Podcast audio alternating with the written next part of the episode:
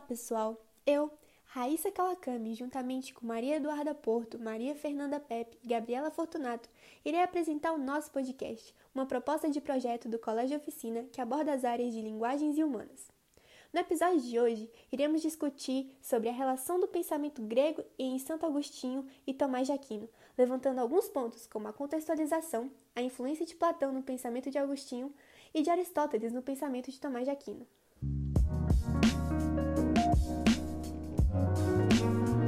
Quero começar levantando um questionamento. Qual é o contexto no qual estamos emergindo? Para compreendermos a interação de todos estes pensadores, é necessário que entendamos também seu tempo histórico e seu território. Como dizia Friedrich Novalis, aspas, o espaço mescla-se com o tempo, assim como o corpo se mescla com a alma, fecha aspas. O tempo de Santo Agostinho foi entre 354 d.C. a 430 d.C. Já Tomás de Aquino viveu de 1225 a 1274. Apesar de uma vasta diferença entre o tempo que viveram, ambos presenciaram a filosofia medieval, influenciando com suas obras. E o cenário foi o Império Romano, que anteriormente a esta época estava sofrendo algumas ações, como a de sua extensão do território, pois era muito grande. O império estava sendo atacado e invadido diversas vezes, e para tentar continuar unido e manter o seu poder, assumiu o cristianismo como sua religião oficial, já que ela vinha aumentando seu número de adeptos. Antes mesmo de ser considerada religião oficial, os cristãos eram perseguidos pelo próprio império após a morte de Jesus Cristo, em virtude que este era politeísta, ou seja, cultuavam vários deuses romanos.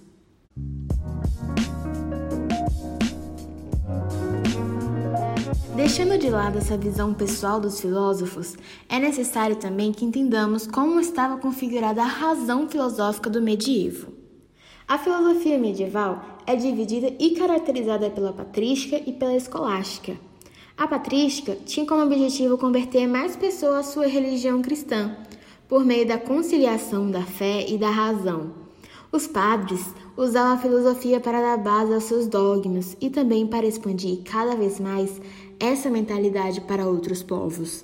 Eles introduziam novas ideias que poderiam ser consideradas por uns até como absurdo, tais como a criação do mundo. Deus nos criou, o pecado original. Somos frutos do pecado de Adão e Eva, encarnação e morte. Deus vem para a terra e depois volta para o céu. Juízo final, Deus julga quem vai para o inferno e para o paraíso, entre vários outros. O principal atuante disso foi Santo Agostinho, que deu grande embasamento a isso com suas diretrizes. A escolástica surgiu quando, no governo coralíngio, Carlos Magno teve o intuito de criar escolas para ensinar a população a cultura greco-romana. Todo o conhecimento adquirido foi utilizado para melhorar a argumentação de grandes temas que haviam sido debatidos desde a patrística. Ela vem questionando os dogmas criados pela Igreja e que foram inspirados por Santo Agostinho. E podemos até dizer que ela queria fazer uma reforma nas igrejas cristãs. O filósofo responsável dessa corrente foi Tomás de Aquino, o qual pensava que era preciso aplicar a razão no campo da fé e afirmava que a fé e a razão são complementares, uma vez que a fé sozinha aliena, mas com a razão ilumina. Ele buscava explicar a existência de Deus por meio de experimentos e comprovações empíricas.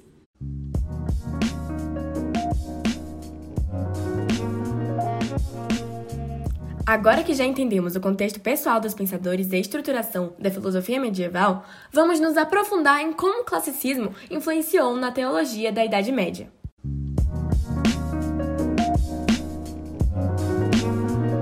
A próxima pergunta que vai nos guiar é: qual é a influência de Platão no pensamento teológico de Santo Agostinho? Em primeiro instante, é necessário entender a lógica do pensamento de Platão e, posteriormente, entender como a mentalidade platonista se aplica na teologia de Santo Agostinho.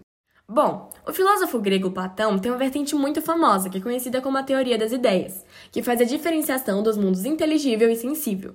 No mundo inteligível, todas as coisas são perfeitas, imutáveis, e este universo seria alcançado através da sabedoria.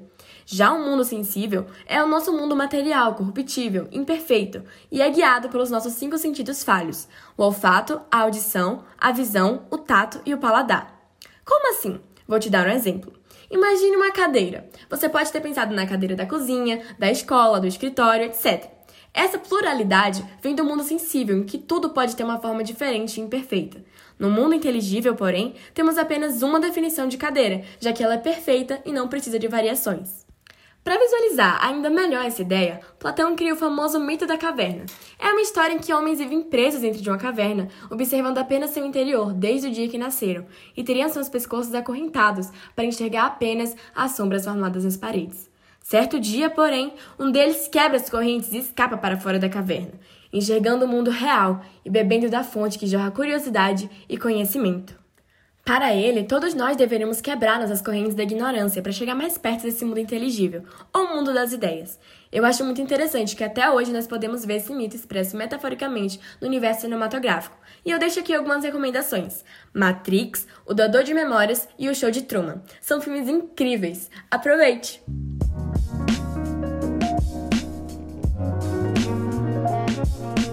Agora que já conseguimos consolidar esse pensamento metafísico, podemos começar a compreender outra teoria do filósofo, a teoria platônica da reminiscência.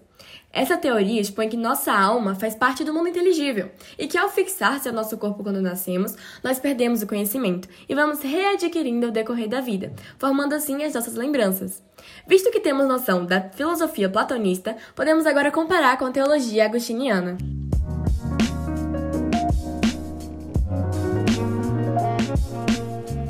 Santo Agostinho era um jovem estudioso que tinha uma vida muito farrista. E com o passar do tempo, ele foi sentindo um vazio imenso. Então, a missão dele seria encontrar uma resposta que preenchesse o buraco de sua alma.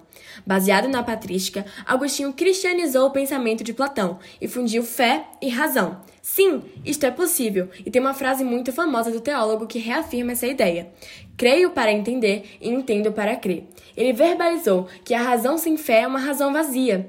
Lembra-se do mundo inteligível e do mundo sensível? Agostinho mergulha nesse pensamento e traz para nós a cidade dos homens, nesse contexto visto como um mundo sensível, e a cidade de Deus, visto como um mundo inteligível.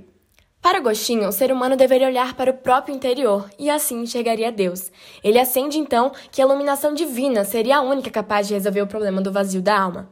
Ele foi tão a fundo nas suas crenças e ideias que resolveu também o problema do mal e o problema do livre-arbítrio. Pensamos assim: se Deus é essencialmente bom, por que existe o mal? Ora, para Agostinho, o mal era apenas a falta do bem. Mesmo que Deus seja onipresente, onisciente e onipotente, mesmo mostrando sempre os melhores caminhos para a nossa vida, ele nos deixa livre para escolhermos a nossa direção, exercendo o livre-arbítrio. Sendo assim, quando nos desviamos da estrada de Deus, nós ficamos suscetíveis ao mal. É tudo sobre as consequências de seus atos e escolhas. Alguns gostam de chamar de karma.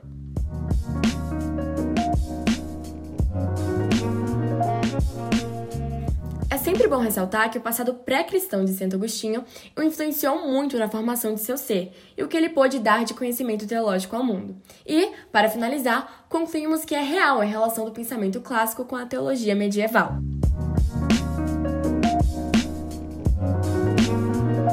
É importante levantar outra discussão, desta vez acerca da influência direta de Aristóteles na formação da doutrina de São Tomás de Aquino. Santo Tomás de Aquino foi um filósofo, e teólogo, que buscou unir fé e razão, evitando a sua distinção e frisando que o ideal seria seu trabalho em conjunto.